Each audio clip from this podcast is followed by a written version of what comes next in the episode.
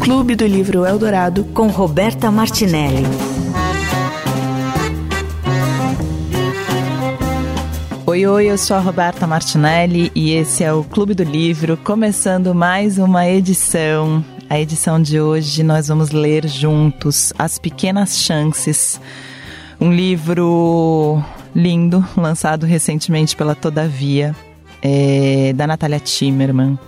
Nesse livro, a Natália, ela conta sobre a morte do pai dela, o Arthur. O livro começa quando ela encontra é, um, no aeroporto o médico que cuidou do pai nos últimos dias. E esse encontro dos dois faz com que ela conte pra gente como foi esse tempo final, né? Esse tempo do fim da vida do pai. É um livro lindo, gente. Eu chorei rios e recomendo fortemente para vocês. Na primeira parte do programa, eu vou falar com a jornalista Thais Bilenque, que de alguma maneira está relacionada com o livro. Ela é quase um spoiler, me desculpem, mas é importante ter ela aqui. E na segunda parte, eu vou falar com a Natália Timmerman, a escritora. História familiar e história coletiva são uma única coisa. Annie Arnaud. Clube do Livro Eldorado. Parte 1. Quem lê? Thaís, tô feliz que você tá aqui. Muito. Thaís na, cri na crista da onda, né? Ah, com o Alexandre. Agora eu tô na crista da onda, tá, nesse né? programa de Roberta ah, Martinelli. Coisa mais chique. me conta, me conta de você um pouco antes. Você fez jornalismo, é formada jornalista? Não sou. sou. Você não? Não, eu sou radialista. Ah, é? é? Você fez rádio e TV? Fiz rádio e TV. Então você já sempre soube. É, não sei, eu sempre fui muito atrapalhada para saber o que eu queria, mas fiz rádio e TV no chute. É, eu também fui um pouco no chute para é. jornalismo, mas fui na cara e na coragem e, tipo, comecei a trabalhar no, no sei lá, no primeiro semestre da faculdade. Eu e você um... foi novinha já? É. Com 18, 19? É, eu, eu entrei na faculdade com isso, 19, 20? Não sei, não lembro. E eu tinha um negócio que eu precisava saber o que, que era ser jornalista, sabe? Uma coisa. Nem acho isso bom, assim, acho legal fazer faculdade e tal, mas eu me mergulhei, foi o que aconteceu. E daí eu fui, fiquei, estágio, coisa, tal, tal. Quando eu me formei, eu já estava na Folha em Brasília. Eu voltei de Brasília para pegar o diploma. Uau, e, e você gostava de política ou Política, não? eu queria Brasília. Eu queria, no colegial, queria. ser deputada federal, Roberta. Sério? Daí eu descobri que não era que eu queria ser deputada federal, que eu queria, na verdade, cobrir a Câmara dos Deputados. E lá fui eu, fui e atrás. onde veio essa vontade, não, não sabe? sei, não tem ninguém na minha família, não existe nada que tenha, assim, explicação óbvia. Até hoje eu ainda não sei o que que eu tô fazendo. E é engraçado, né, que é uma profissão que, se, que tem, hoje tem um, deve ter muitas garotas se formando que querem fazer isso, porque tem muitas jornalistas, mulheres que são fodonas cobrindo política, né? É. E eu acho que quando a gente era mais nova, claro que tinha mais menos, né? É, e nos postos mais de maior visibilidade sempre foi homem, né? Assim, os Sim. grandes nomes, os grandes chefes, as redações, tudo sempre é homem. Inclusive na minha carreira, na sua, imagino também, a gente sempre lidou com os homens. Sim. E aí mas sempre tinha uma mulher que eu tava de olho, sabe? Que eu falo, que eu olhava, mirava assim. Tem essas, né? Que legal. E aí, e o Alexandre, da onde veio essa ideia? O Alexandre, a Trovão Mídia, que você conhece. Amo. Né, do Zé e Ana. Eles tiveram essa ideia, assim, impactados pela experiência deles com a eleição, sabe? E me procuraram. E daí eu falei, olha, claro, faz sentido. Falei com a revista, a revista comprou a ideia. E aí em, eu tava saindo de férias quando eles vieram falar comigo em janeiro. Então quando eu cheguei da Bahia, eu mergulhei e aí tô apurando essa história até agora. Nossa, eu fui. O, o, os que eu ouvi já, né? Nossa, é muito louco realmente como leva a gente de volta para a beira do, ab do abismo em que a gente viveu e é uma sensação louca, né? Você vai ouvindo e falando, nossa, gente, que tortura, a gente passou por tudo isso mesmo.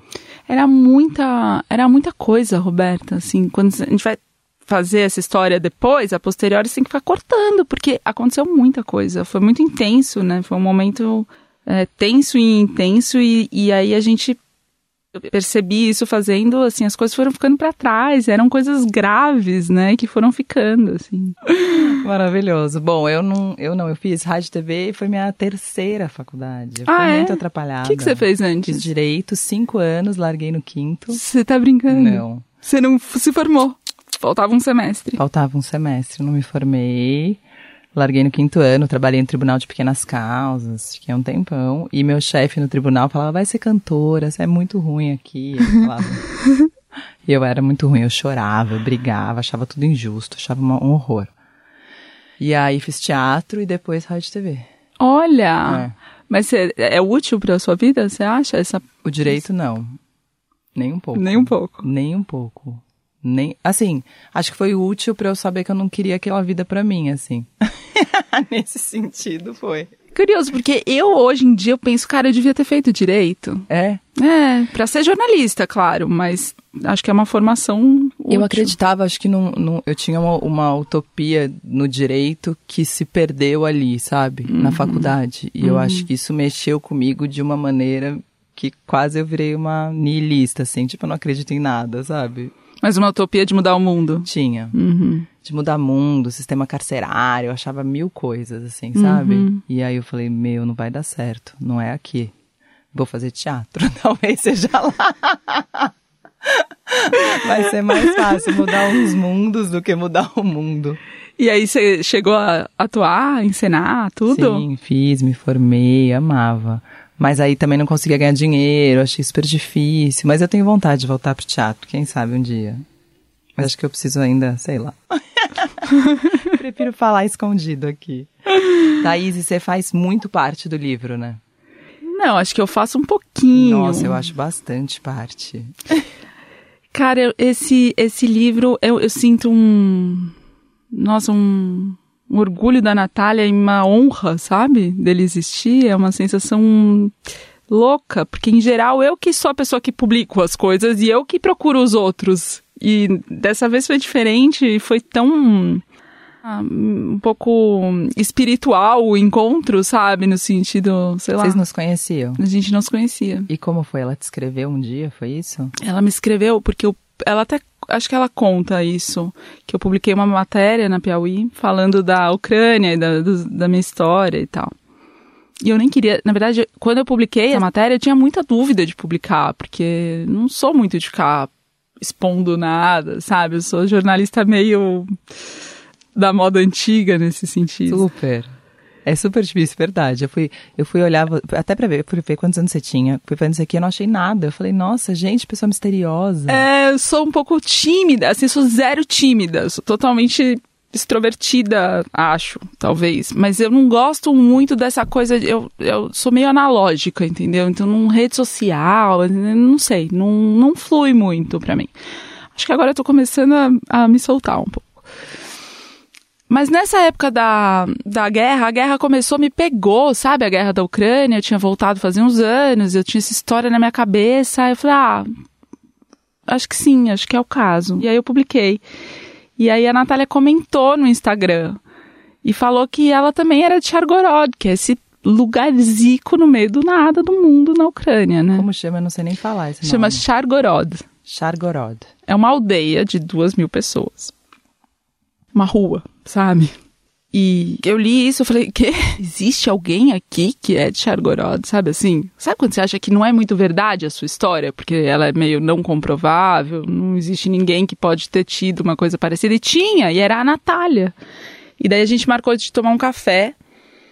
E daí eu meio apaixonei por ela ali, deu liga, sabe? As coisas que se encontra e se sente bem com a pessoa e tal. E, na verdade, essa matéria que eu tinha publicado era parte de um. Era assim, um trecho editado de um que eu tinha escrito, mas era um livro para o meu pai, uma coisa assim, não era um livro, livro, né? Era um livro pessoal, vai, sei lá, Que você escreveu para dar pro seu pai? de presente pro meu pai.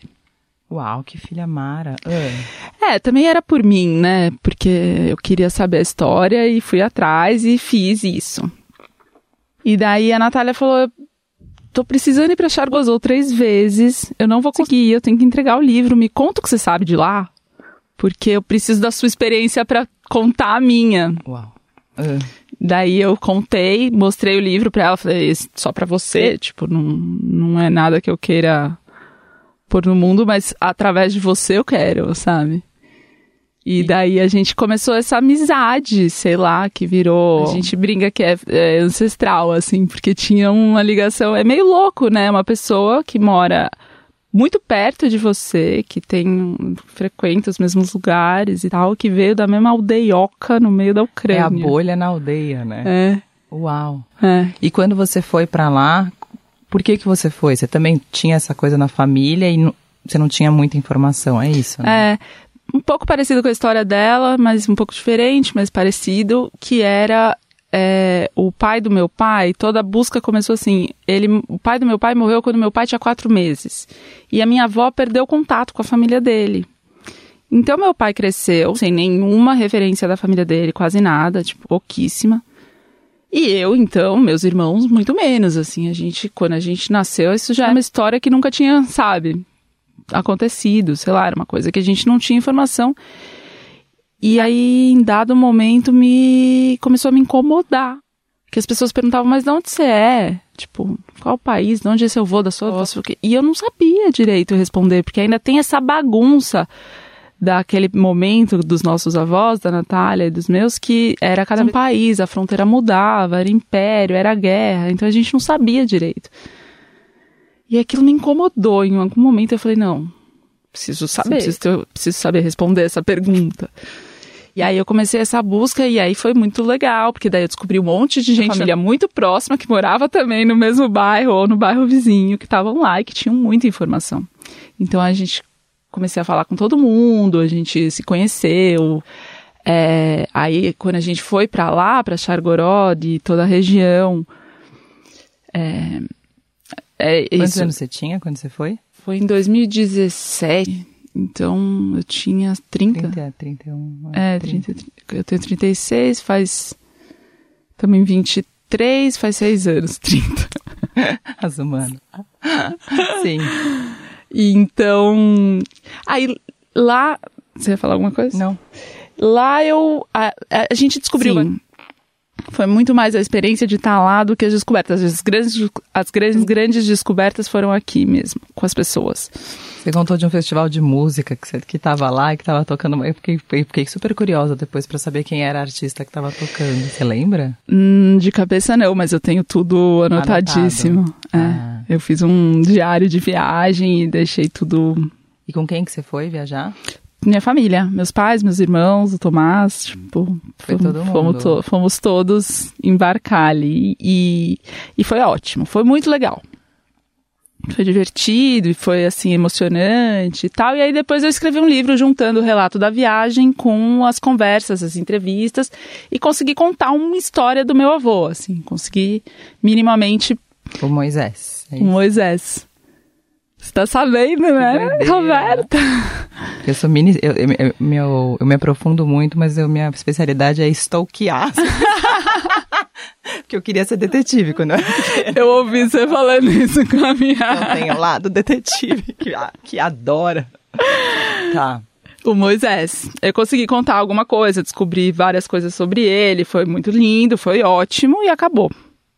E aí, quando eu contava essa história de vez em quando pra alguém, alguém falava: "Ah, mas você não vai publicar?" Eu falei: "Não, não tem nada a ver, nem nem é, nem é publicável." E aí a Natália me chega com isso Uau. E usa isso desse jeito tão lindo, sensível, sei lá, acertado, né? Um jeito acertado. Eu acho que foi um pouco pra isso também. Como foi ler essa, essa sua viagem na viagem da Natália no livro, né? Nossa, meu, que perdi o fôlego. Eu perdi o fôlego. Porque, claro, é a viagem dela, né? Ela, ela é uma escritora, ela é uma autora mesmo, que sabe é, escrever, eu acho, sabe? Ao mesmo tempo, eu sentia tudo como se fosse eu. Tudo, até o que eu não vivi. Então eu chorei. Mas eu chorei, Roberta, assim. Eu também. Rios. Desespero. Dizes, eu soluçava de chorar com esse livro. Daí eu reli agora pra gente conversar. E aí eu fiquei bem mais calma e descobri várias coisas novas do livro que eu não consegui pegar na primeira, sabe? Eu tô com essa questão do ler e reler, né? Que eu nunca tinha relido um livro e agora que eu tô relendo é legal e alguns eu tenho medo de reler e perder o encanto uhum, ele, sabe? Sim. Mas, enfim, acho que é um livro, é, é, muito bonito e é muito difícil de ler, né? Porque é um, é um tema que a gente não quer. Não quer, não quer entrar em contato. Não quer de jeito nenhum. Mas ao mesmo tempo, quando começa, você não para de ler, né? É, porque ele fala nesse lugar que é. Ai, difícil, né? Ele é uma sombra dentro da gente e ela vai e encara por nós. Sim. A Natália escreveu contando sobre a morte do pai dela, né? E aí ela tem uma parte que eu acho muito forte, né? E que eu acho que é muito isso. Foi um dia estranho. Meu pai havia morrido e cada coisa continuava no lugar.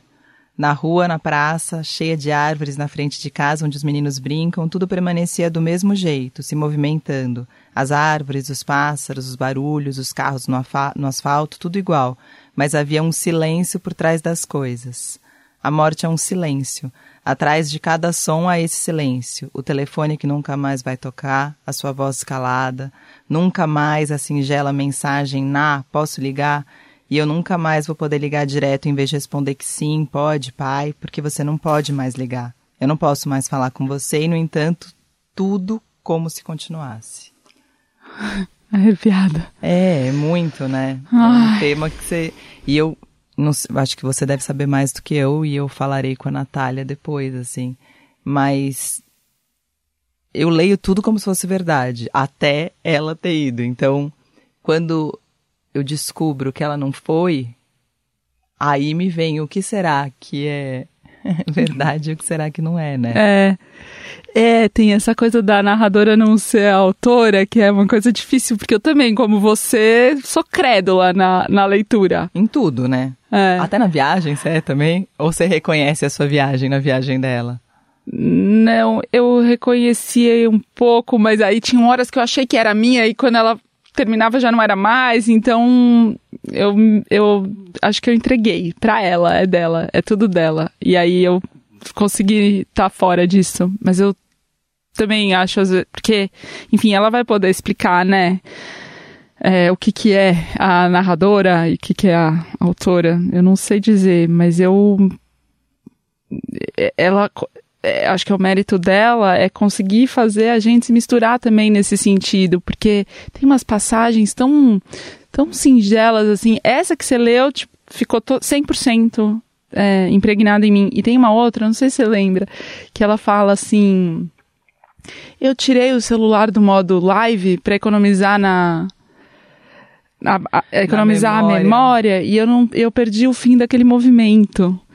E outra coisa que ela fala que ela só filmou o filho e não o pai com o filho. E, meu, não sai da minha cabeça Sim. essas coisas. Mudou seu jeito de filmar? Mudou meu jeito de filmar totalmente. Que coisa, né? Seu pai, seu pai é vivo? Meu pai é vivo, super. E ele leu o seu livro que você fez para ele? Ele leu, acho que umas talvez 337 vezes e meia. E ele é super, super fã, assim, ele acompanha você. Ele, acompanha tudo, tudo, tudo, super. E ele leu esse livro, não? Ele leu esse livro. Total, aí, ela é muito emocionado com, com tudo, né? Com, com essa história, com, com a descoberta toda. É. Ele... Porque porque meio que a história para ele continuou através da gente. Ele para ele a história já tinha, né, sei lá, ele já tinha tocado a vida dele sem saber do pai, já tinha feito a vida dele mesmo, mas ele tinha esse buraco, então agora é como se todo dia tivesse mais vida para entrar, sabe? Sim. E tem esse lance da memória, né, que eu acho bonito também do dela, que ela fala que ficou com os livros que o pai deixou e que hoje ela não sabe mais quais, quais são os livros os do dele. pai e quais são os livros dela. Que isso se mistura, que é um pouco o que é a nossa é vida, né? isso. né? A gente vai se misturando com a história dos nossos pais também. É isso, total. E ela fala uma hora nessa hora dos livros, ela fala que é, ela achou na cabeceira um livro que ela tinha dado que ele já tinha e ele deixou lá, né? Ele já tinha lido e ficou tão bonito. Nossa, e você sabe que eu fui ler esse conto, né, da, da Lúcia Berlim? Meu, é a coisa mais triste do mundo. Ah, é? E é um livro que eu sempre quis ler e eu nunca tinha. Eu tenho questões, eu sempre falo isso e eu acho feio falar isso, mas eu tenho dificuldade em ler conto porque, não sei, acho que talvez minha atenção mesmo de entrar e sair, entrar e sair, entrar e sair. Só que esse era um livro que eu sempre quis ler para ler esses contos, porque todo mundo falava muito bem, e eu nunca tinha lido. E aí, quando eu li que, tava, que era esse o livro que ela tinha dado, eu fui pegar na hora. Tomou é coragem e leu. maravilhoso. Vou até pegar pra você, calma aí. Mas esse é barra. Tá preparado? Não sei, acho que sim. Tem uma hora que tem que ler, né? Que é o Manual da, da Faxineira, da Lúcia Berlim. E o conto. Quando alguém tem uma doença terminal, é a reconfortante agitação do tempo é estilhaçada. Rápido demais não dá tempo. Eu te amo. Preciso terminar isso. Digo aquilo pra ele. Espera um instante, eu quero explicar. Onde é que tá o Toby, afinal? Ou então o tempo se torna sadicamente lento. A morte só fica ali pairando enquanto você espera que anoiteça e depois que amanheça. Todo dia você se despede um pouco. Ai, pelo amor de Deus, acaba com isso de uma vez. Você não para de olhar para o quadro de chegadas e partidas. As noites são intermináveis porque você acorda com qualquer tossezinha ou soluço e depois fica acordado ouvindo a pessoa respirar suavemente como uma criança. E ele vai descrevendo, mas assim, é um conto curtíssimo que descreve super bem, assim, super forte. E condensa. Eu senti isso com a Natália e senti agora você lendo, assim, o que realmente importa. Né? Sim, eu acho que condensa o que realmente importa e é louco como o resto da, da vida e o resto das coisas. Acho que é também nesse conto que ele fala isso, que é muito bom. Que quando, que quando volta a vida, quando você volta para a vida, parece que é só. Parece que a vida é um. que as coisas corriqueiras, tipo ir trabalhar, e fazer isso e fazer aquilo, são jeitos de te distrair, são canções de ninar para distrair a gente do nosso final. É, porque também se a gente ficar lidando com isso, a gente morre antes de surto, né? É. Bom, eu sou uma pessoa panicada, eu morro de medo da morte, né? Então, para mim é uma questão É difícil encarar, eu também. também. Eu também. Eu me identifiquei muito quando você disse pra Mia é, que você tá sempre na iminência de, to- de da pior notícia do mundo, né? E eu também. Então eu fico tentando driblar essa sensação pra poder seguir, fazer, porque né, não adianta nada, né? E piorou depois que você foi mãe? Muito, né? Muito. Nossa, eu também. Piorou Muito. muito. Socorro. De hipocondria, medo de avião, a sei Você lá. também tem. Ah, eu também. A E- hipocondria e o medo de avião. Né? E não importa quantas vezes você viaja, não é, não é por aí, é outro lugar. É. Bom, Thaís, todo final de bloco eu ponho uma, uma música e vou colocar essa no primeiro bloco. Escutei Spending My Time, da Roxette, em uma rádio qualquer no carro, algumas semanas depois da morte do Tuta. Eu comecei a chorar no mesmo instante, sem conseguir entender o caminho trilhado por aquele derramamento repentino a partir de uma música que nada tinha a ver com ele. Deixei-me chorar e fui compreendendo, seguindo o rastro das lágrimas, que eu chorava de saudade do tempo em que eu tinha 11 anos de idade. Meu pai já tinha começado a acompanhar seu paciente Pedroso e meus sonhos se resumiam às matinês. Eu queria ir ao show da Roxette e esses eram meus problemas. Meu pai estar ou não vivo sequer chegava perto de ser uma questão. What's the time? Seems it's already morning. I see the sky, it's so beautiful and blue. The TV's on, but the only thing showing is a picture of you. Get up and make myself some coffee. I try to read a bit, but the story's too thin.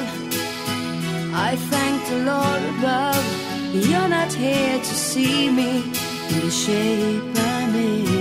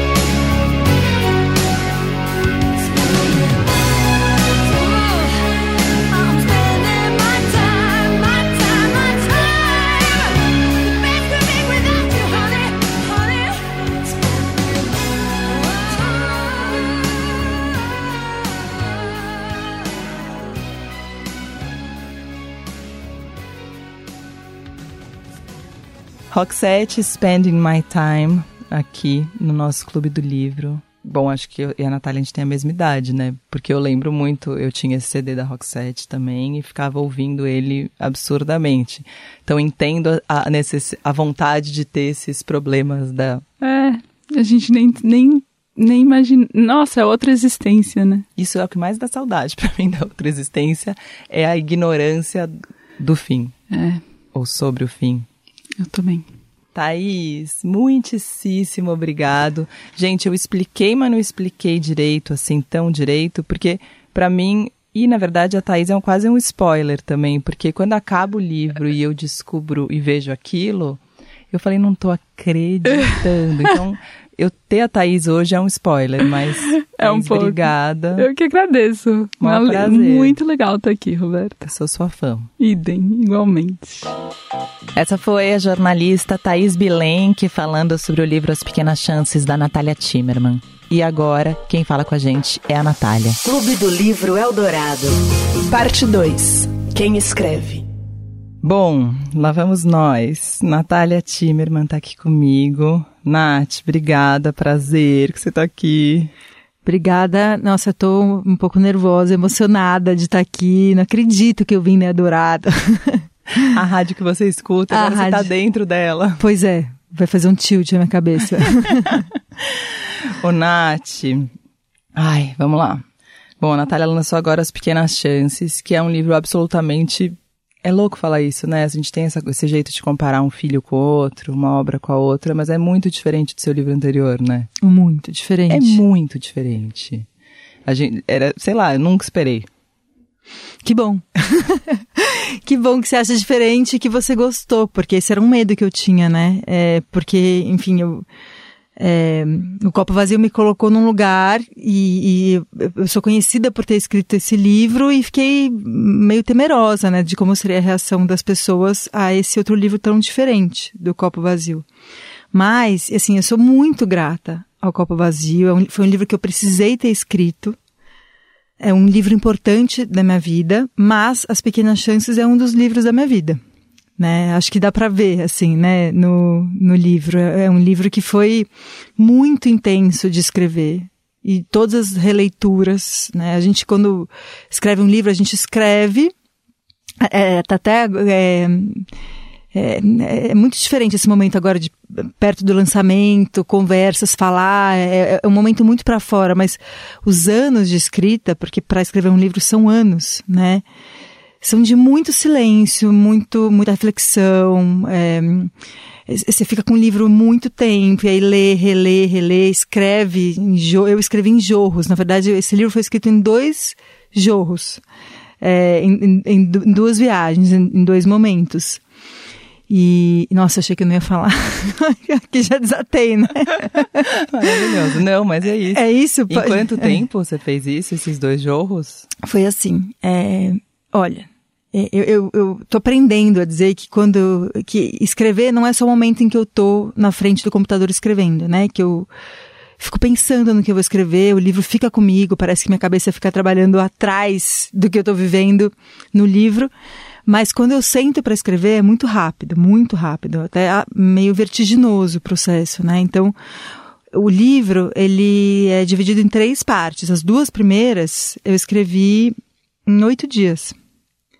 E a, a terceira em sete dias. Claro que sim. Depois eu fui, voltei, mexi, mudei, é, reli, editei inúmeras vezes, muitas e muitas e muitas vezes. E a distância entre esses dois momentos é, é, foi, foram dois anos. Eu fiquei dois anos sem mexer no arquivo, sem encostar no arquivo. Então, eu escrevi as primeiras duas partes, e aí, e aí deixei o arquivo lá, lancei copo vazio no meio disso tudo. Ah, foi no meio. Foi no meio disso tudo. Uau. Teve um longuíssimo tempo de gaveta que eu tô é, é, aprendendo, né, com os meus próprios livros, que acho que isso faz parte do meu processo de escrita. Escrever e, e, e tomar uma distância depois do livro, até para entender o que eu mesma fiz, para me haver com isso, deixar aquilo é, quieto, né, olhar porque eu mesma fi, fiz de fora, né, acho que esse tempo é importante. E aí depois, e foi bem curioso, porque eu abri o arquivo, estava assim, última vez, última modificação em maio de 2019, é, o, bom, o livro é sobre a morte do meu pai, né? O, o núcleo é, real dele foi a experiência da morte do meu pai, da qual eu tive muito próxima em 2019. Meu pai morreu em março e eu escrevi em maio. Foi muito, muito, muito próximo. Então eu lembrava de muitos detalhes, estava tudo muito fresco, muito nítido. Eu, é, eu escrevi chorando várias passagens. E assim. A gente lê chorando provavelmente essas mesmas. É, de, provavelmente deve ser algo que fica, né? Na, de trás das palavras, Super. talvez. E aí, é, quando eu fui reler, eu não lembrava do que eu tinha escrito. Eu não lembrava de muitos detalhes, não lembrava do que eu tinha escrito. E até assim, o livro é, um, é uma ficção, né? Ele tem esse núcleo é, real, mas ele é uma ficção. Então eu não lembrava o que eu tinha inventado. Aí, por exemplo, tinha algumas cenas que eu falava assim, nossa, isso não aconteceu, mas o que, que eu fiz? Como eu solucionei isso? E aí, e aí eu conseguia ter o parâmetro se estava bom ou não. Tinha um certo distanciamento, né? Porque quando a gente escreve, é muito difícil a gente saber se está bom ou não, né? A gente está ali no meio, né? E, e aí depois que eu escrevi a terceira parte, eu acho que assim, é, são, são dois momentos de escrita, são dois momentos muito diferentes. Acho que isso tá no, no livro também. Sim, acho e que fica a, claro no livro também. É, a linguagem é outra e, e eu considero até que... A primeira e a segunda da terceira, né? Isso, é. exatamente. São é. super é outro momento, assim, é tipo, encerra um momento e começa outro momento. É. E eu acho que isso, até o registro de linguagem diferente, é, é faz sentido dentro e fora do livro, né? É, porque é, é a passagem do tempo e a elaboração do luto.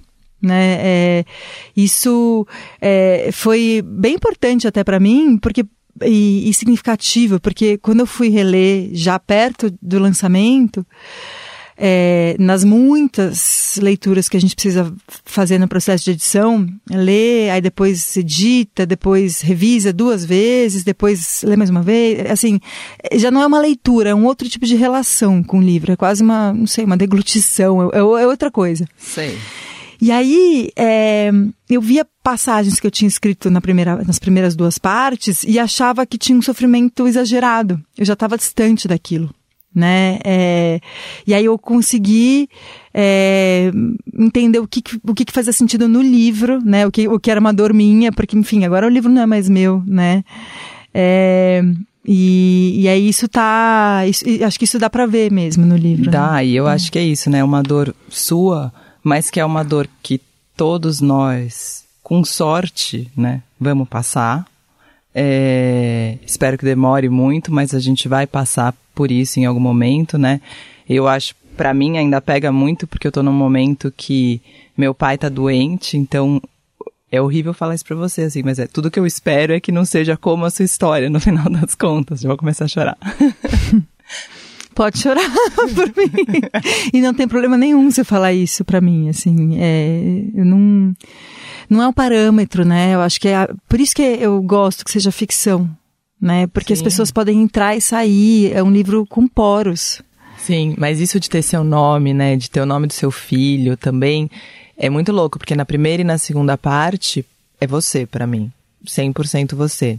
Quando vem a terceira parte, eu penso, hum, o que não é ela, então, já que na terceira parte eu acreditei tanto, uhum. né?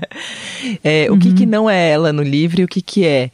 E nem sei se dá para separar isso, nem sei se você consegue fazer isso racionalmente, assim. É curioso, né? Porque a, a memória vai se confundindo com a ficção, né? Ainda tá próxima, acho que ainda consigo distinguir. Por exemplo, eu sei, olha, vou dar um spoilerzinho, tá? É difícil eu, não dar, né? É, é difícil não dar. É, eu sei que eu não encontrei o médico de cuidados paliativos do meu pai no aeroporto, né? Isso eu inventei. É, mas tá vendo? Isso está na primeira e na segunda parte. O, o, o livro se sustenta numa ficção, né? O fio que sustenta o livro é ficcional, ainda que o que esteja, o que está pendurado nele são experiências verdadeiras, né? E agora, o que a minha descoberta foi como sustentar essas experiências, né? Eu precisei da ficção para isso, neste livro. Acho que nem sempre isso é necessário. Há vários autores que não escrevem ficção. A Annie Ernaux, por exemplo, é uma delas que está na epígrafe do meu livro. É, mas eu precisei. Acho que foi como eu, eu pude fazer, escrever essa história, lidar com essa história, né? É, algumas pessoas me perguntam, ah, foi um processo de elaboração do, do seu luto? Talvez até tenha sido, mas não é para isso que eu escrevo, né? Eu escrevo porque eu preciso escrever. É, não tem muito um porquê. Né? É assim que eu lido com a vida, é assim que eu assimilo, é assim que, enfim, que eu que eu sou, né? Eu sou uma pessoa que escreve. E aí eu, eu, eu tive que fazer isso. Agora, é, a que isso serve para as pessoas e para mim mesma, eu acho que vem depois, né? É, o primeiro momento, o momento da escrita, e quando eu estou escrevendo, é, depois que eu decido o que eu vou escrever, é, a estrutura desse livro eu já sabia a maior parte como seria, é, o momento da escrita é um momento de muita liberdade, assim, né? De, de um fluxo mesmo, de chegar num fluxo. E, e eu considero que quando eu consigo chegar nesse fluxo, que nem é sempre que ele vem, nessa abertura, né? É, é, é muito bom. É maluco isso. Eu até falei isso com a Tati Bernardi no programa que a gente fez sobre Annie Arnaud, porque quando você está passando por uma coisa difícil, as pessoas falam, por que, que você não escreve? E, tipo, você não escreve porque você não é escritora, de fato, né? Porque eu falei isso pra Tati, porque a Tati falou, eu não sei como as pessoas conseguem sobreviver é, como lidar com as coisas se você não escreve sobre essa coisa, entendeu? E eu falei, nossa, Tati, me falaram isso pra mim. Um dia eu fui escrever, parecia que eu tava escrevendo meu diário com oito anos. Tipo, hoje eu tô brava, briguei com não sei quem, sabe? parecia uma coisa dessa. Uhum. Mas tem um tanto da, ah, eu, eu, fico achando que tem, eu fico brincando, né? Que eu acho que tem escritores, amigos que buscam vida, sabe? Que se metem em roubada, que fazem coisas para ter material. E às vezes a gente, a vida dá pra gente material e a gente pode, a partir disso, fazer o que quiser, né? Você teve a vontade, você teve a ideia de escrever esse livro em qual momento? Meu pai já tinha morrido quando eu tive a ideia de escrever esse livro. É, eu, eu tava com um projeto, eu tinha ganhado uma bolsa para uma residência literária, com um projeto que era sobre é, filhos, aborto, era um, era um projeto de um livro que se bifurcava, cada, cada cada momento é, da vida de uma mulher com ou sem filhos, era mais ou menos isso, assim. E aí eu ia, né, é, escrever esse livro e, e aí meu pai morreu. E aí eu percebi que eu não ia conseguir naquele momento questionar o fato de eu ser mãe. Eu tava, eu precisava daquilo, né? É, e aí é, eu estava um dia tomando banho, a, ideia desse livro surgiu no, no banho. banho. Inclusive hoje, essa noite, eu sonhei. Olha aqui, momento de van. É, essa noite eu sonhei que eu estava tomando banho e, a, e tinha uma, a parede do, do chuveiro, ela era aberta para fora. E, e, aí eu acordei e pensei, putz, eu acho que é, é a sensação de exposição de estar tá lançando o livro, né? Porque foi, a ideia desse livro surgiu no banho. Esse, esse encontro com o médico, porque na verdade surgiu de uma vontade de ligar para o médico de cuidados paliativos do meu pai. Eu falei, nossa, que vontade de ligar para ele. E aí, imagina, o livro, o livro inteiro veio dessa vontade. E aí é, eu fui, fui juntando as coisas, pensei na viagem da minha irmã, né? Que foi. Isso foi um presente que minha irmã me deu, literário, algo que ela viveu, que ela sofreu. E que literariamente é um material muito rico, porque é, Sim, para quem não. Essa parte é real. É, é real, essa ah. parte é real. Para quem não leu o livro, e, e assim, ela é real e ela é escrita do jeito mais ficcional possível, em terceira pessoa. Sim. Né? É, porque também foi uma outra decisão que eu precisei tomar. Como falar disso? Como falar de uma experiência que não fui eu que vivi, mas que move o livro também, né? Porque a segunda parte do livro, ela é, é, constituída de duas viagens. A personagem que se chama Natália e que não sou eu, né? Não coincide exatamente comigo, tá viajando para encontrar a família. E acho que esse encontrar a família tem dois significados que se desdobram no livro, né? Encontrar a, a, família próxima dela, que está é, na Romênia, o, o, companheiro com os filhos, e é, encontrar os ancestrais, né? Mas ela não sabe quando ela está indo que é isso que ela vai fazer, ela, ela descobre no caminho. E, é, e a outra viagem é, é da irmã. viagem a gente falou bastante na primeira parte do programa com a Thaís. Ah, que legal. que legal. Ah, tô louca pra ouvir. é, sim. Uma viagem emprestada. É, maravilhoso. É... E a segunda viagem é a viagem da irmã. Isso, da minha irmã, que, que realmente, né, quando meu pai é, foi internado e a gente sabia que era a última internação dele, a gente sabia que eram os últimos dias dele, porque a gente viu que ele estava definhando, ele assim, ele, ele não estava mais conseguindo, a gente sabia, dava para ver, né, que ele que ele estava morrendo. A minha irmã estava é, embarcada, minha irmã é engenheira naval, Gabriela, personagem do livro, mas também não é exatamente ela. Ela estava embarcada a 200 ou 300 quilômetros, agora não lembro exatamente, da costa de Camarões. E aí a gente teve que falar para ela ligar para falar volta, você precisa voltar. Papai tá morrendo. E ela voltou. E, e aí eu, eu ficava assim, e era um motivo de muita angústia, né, que ela chegasse a tempo de pegar o nosso pai com vida, né, que ele não tivesse morrido ainda. E, é, e aí, para escrever essa parte, eu, e, eu, e aí eu quis fazer esse cruzamento, né? É, é um livro que começa no luto e a segunda parte é a morte, é esse cruzamento. E a terceira parte é a viagem e a vida. É, e, e aí ela, minha irmã me gravou muitos e muitos áudios é, contando detalhes dessa viagem. Eu pedi para ela me contar, assim, porque o escritor precisa de detalhes, né? O que sustenta a narrativa são detalhes. E eu tenho uma certa dificuldade, agora acho que até meio cara de pau falar que tenho dificuldade de inventar, né? Mas eu achava que eu tinha, eu achava que eu precisava desses detalhes dela.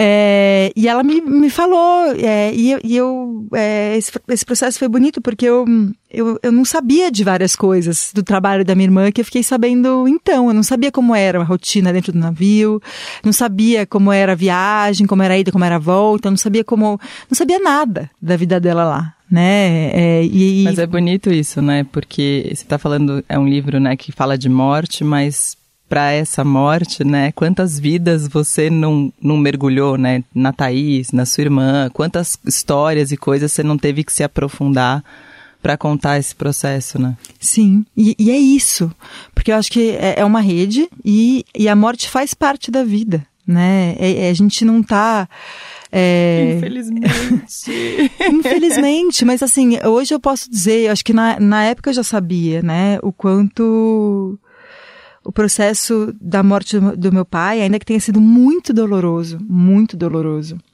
ele foi bonito também. Né? E, e eu, eu, sei que foi um privilégio, assim, a gente ficou pensando depois, né? É, depois a gente, meu pai era infectologista, teve a pandemia, a gente pensou, quando começou a pandemia, a gente falou, nossa, que bom que ele morreu antes, é, porque ele morreria com certeza, é, na linha, estaria na linha de frente, e a gente não ia, não ia, ter podido se despedir dele, e aí foi um, assim, um, é, um, pesar enorme pelas pessoas que não puderam se despedir dos seus familiares durante a pandemia, né? É um, é um luto que tem que se fazer de um outro jeito também, né? Claro, cada, cada, cada morte, cada despedida, ela é uma, ela é única, né? E, e, e, por isso eu acho bom você dizer, eu não quero que seja igual à sua, porque não é para ser, né? Um livro de ficção não é um roteiro. Ele não é uma nem para mim mesma, né? Eu não sou dona desse livro, né? Ele não é mais meu, não sei nem se um dia ele foi meu, porque eu não tenho pleno controle sobre ele. Acho que tem, por exemplo, até a capa, né? A Anelisa leu a capa é da Anelisa Igreja. Isso. E ela e, e aí outra coincidência, outra das, das vidas que se imbricaram aqui, que quando ela falou que ela, que ela queria fazer a capa do meu livro, eu fiquei honradíssima. E quando eu estava pronta, eu mandei para ela. Só que eu jamais suspeitava que ela ia estar tá no hospital com a avó dela, se ah. despedindo também, quando ela recebeu esse livro. E aí ela falou que foi muito forte, e ela, ela leu e depois ela releu, e ela viu elementos que eu não tinha visto. Por exemplo, essa recorrência dos ovos e das ovas, que é um, um, é, um símbolo de, de vida, de renovação, né? É, e que estava ali no livro, já na, em, em, todas as partes do livro é, isso aparece. Ela precisava de elementos que fossem é, de objetos que ela pudesse pintar. Sim. E aí ela ela viu isso. Então, As assim, nem eu tenho controle total sobre o que eu fiz. Eu tenho, vou ler um trechinho aqui que eu acho que tem bastante a ver com tudo isso, mas que é morrer e então ele é memória. Ele é o tempo que tivemos e é também o que seremos. Nós, seus filhos e seus netos, e as palavras que escreveu e que alguém em algum canto lerá, e as que disse ressoarão na lembrança de alguém. E a é Gabi ou Gabi que você chama ela? Gabi. e a Gabi falou então que sentiu culpa por não estar ao lado dele exatamente na hora da morte. E eu respondi: você precisava sair do lado dele para que ele pudesse partir. Ele jamais conseguiria ir com você ali do lado. Bom, tem vários momentos que são. A, a Thaís falou também bastante do. que ela nunca tinha pensado nisso, mas dos vídeos, né? Primeiro de tirar o. para economizar a memória, né? uhum. né? Que a gente tira do live, que perde alguns gestos. E dos vídeos que faz do filho e que não aparece o pai. A Thaís falou: mudei meu jeito de filmar depois que eu li esse livro. Agora eu só filmo meu pai e o filho juntos. Mas eu acho que é isso, acho que vai batendo em todo mundo, em cada um de um jeito. A história do livro é verdade, do Manual da Faxineira? Sim. Ficou lá. Ficou. A história do Manual da Faxineira é verdade. Eu li esse, esse conto, é, é um conto chamado Espere um Instante. Lindíssimo. Lindíssimo, chocada. É, é muito bonito. E... Eu fiquei até procurando com a Thaís e não achei na hora que ela estava aqui, mas depois eu achei que é esse aqui. O tempo para quando alguém morre Claro que para para quem morre. Talvez, mas para quem fica de luto, o tempo dura em parafuso. A morte vem cedo demais, ela esquece das marés, dos dias que estão ficando mais curtos ou mais longos, da lua. Rasga o calendário. Você não está diante da sua mesa, nem no metrô, nem preparando o jantar das crianças. Você está lendo People na sala de espera de um centro cirúrgico ou tremendo de frio numa varanda, fumando a noite inteira. Você está olhando para o vazio, nananã, nananã. O lado ruim é que quando você volta à sua vida normal, todas as rotinas, todos os marcos do dia ficam parecendo mentiras sem sentido. Tudo é suspeito e tudo é um truque para nos acalmar, nos ninar e nos restituir a plácida inexorabilidade do tempo. Lindo, né? É muito bonito. E é muito verdade. É muito verdade, né? É. É muito verdade. E, e, e, as tralhas também, né? Os livros do meu pai, quando eu vi, assim, aí eu, eu tive a verdadeira dimensão da inutilidade da minha biblioteca. É, e, e, e, assim, com muita sorte eu vou conseguir ler todos os livros que estão na minha casa, não é nem os que eu quero ao longo da minha vida, né? Acho que essa noção da insuficiência, ela vem muito é, uma, uma, verdade, ela vem com uma verdade muito rasgada diante da morte, assim, né? Não dá tempo. Não dá. Mas ao mesmo tempo dá. Né? É, porque é isso, a gente, não, a gente não faz tudo, a gente é limitado, a gente é mortal, a gente é limitado, a gente, mas a vida é o que a gente consegue fazer dela, né? E, e isso é suficiente para para constituir a nossa história, né? A nossa história ela é feita, ela é costurada com a nossa insuficiência. Sim. E é isso também, né? Eu, eu, eu sou uma pessoa muito panicada e sempre tenho, tive muito medo da morte, né? Um meu tema recorrente na, na análise, acho que talvez seja de todo mundo, mas sei lá. Mas o meu é desde os 18 anos que eu faço análise, muito. Só falo disso, o dia inteiro. E penso em morte o tempo inteiro. E as pessoas falam, nossa, Roberta, que deve ser horrível. E eu falo, meu, não é, me faz viver. O tempo inteiro eu fico pensando na morte, falo, não, tem que viver, tem que viver, tem que viver, tem que viver. Uhum porque essa proximidade, né, e tudo isso também é, faz a gente potencializa a vida, né? O aproveitar a vida. Isso, é, é. É o que temos, né? Exatamente. Ai, Sim. Ai. a gente no primeiro bloco tocou Rock 7. Ah.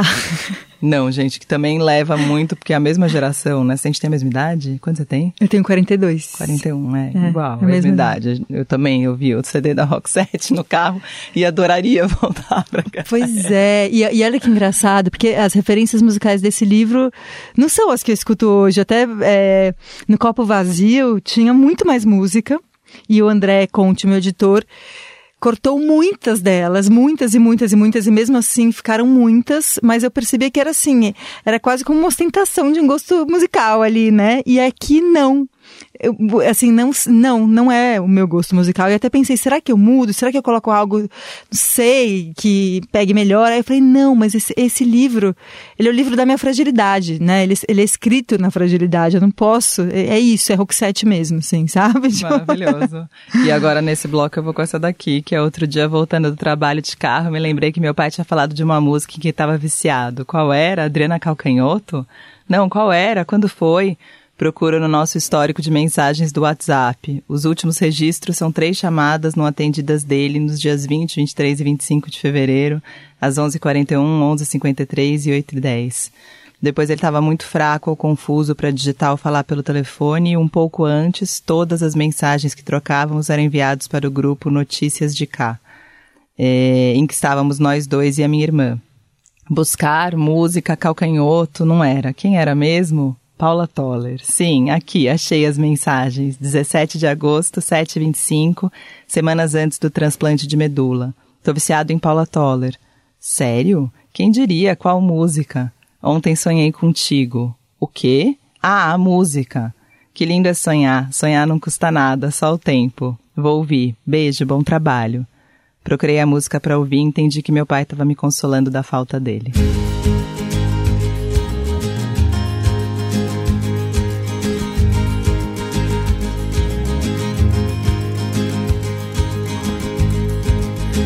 noite sonhei contigo e não tava dormindo. Justo ao contrário,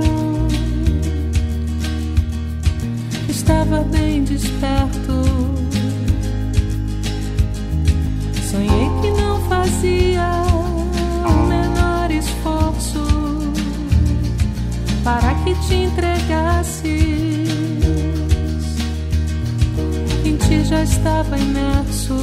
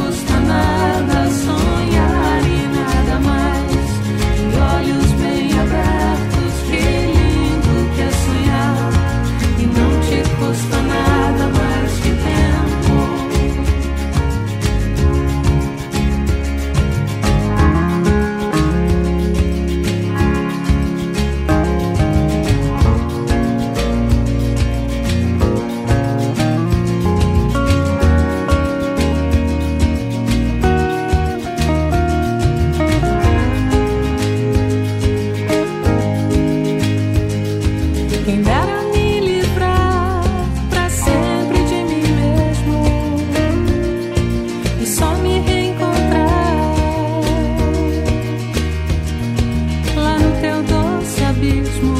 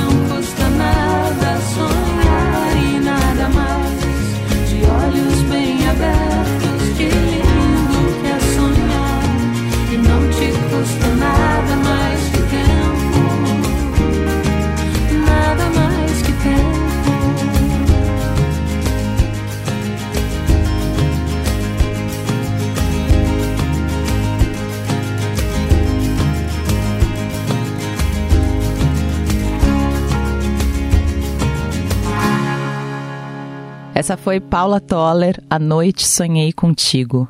E você sabe que. é, acho que agora vai entrar música, né?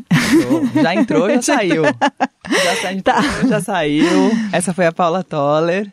É, a gente estava numa viagem, é, eu com os meus filhos e com o Éder, que não é a viagem do livro, obviamente, mas é, a gente tinha ido para Argentina. Isso foi em 2019 mesmo. é, foi 2019? Acho que foi. É, sim, 2020 foi a pandemia. E aí a gente, a gente entrou, meu filho mais velho, o Benja, o Benjamin, que acho que todo mundo que lê, vai vai estar familiarizado, familiarizado com o nome dele, mas ele ele- o nome dele não, escreve assim, ele pediu pra grafar com M no final, pra não ser exatamente ele. Eu falei, tá bom, beleza, vou fazer isso. Então, o nome do meu filho no livro não é como o nome dele é escrito, mas ele colecionava tampinhas. E aí a gente entrou num bar qualquer pra, pra pe- pedir tampinhas de cerveja, de garrafas quaisquer. E aí a gente entrou e estava começando essa música com o Kevin é, Johansen. Johan- Johansen. E aí, é, num, num, num, num, sei lá, num boteco qualquer na Argentina, né? E aí eu falei, nossa, oi pai, sabe assim? Uou. Você sabe que o Kevin Johansen tem uma música que eu brinco, que é uma música que pra mim me marca muito e que eu acho muito triste, que chama Fim de Fiesta. Que é meio, ele fala, já sei, terminou, já sei, van la gente, já sei que me, que me van a decir que, que não há que chorar, que são coisas que passam. E é meio isso. É, mas acho que é isso. E a festa não, não seria tão boa se não terminasse. Né? O fim da festa é importante para que a festa exista. Isso eu tô tentando me acostumar, mas eu vou, vou, vou aceitar, porque aqui também vai acabar agora. Obrigada, Nath. Parabéns demais. Ai, obrigada a você por ler, por me convidar. É Um prazer estar aqui. Nossa, eu achei que ia ficar super nervosa e ficaria conversando horas. Horas. Passou muito rápido. Super, é muito. Agora a gente marca com nós três, eu, você e a Thaís. Vamos, eu quero. Esse foi o Clube do Livro de hoje com essa lindeza que é As Pequenas Chances de Natália Timmerman. Espero que tenham gostado. Um beijo e até a próxima. Você ouviu Clube do Livro Eldorado Com Roberta Martinelli.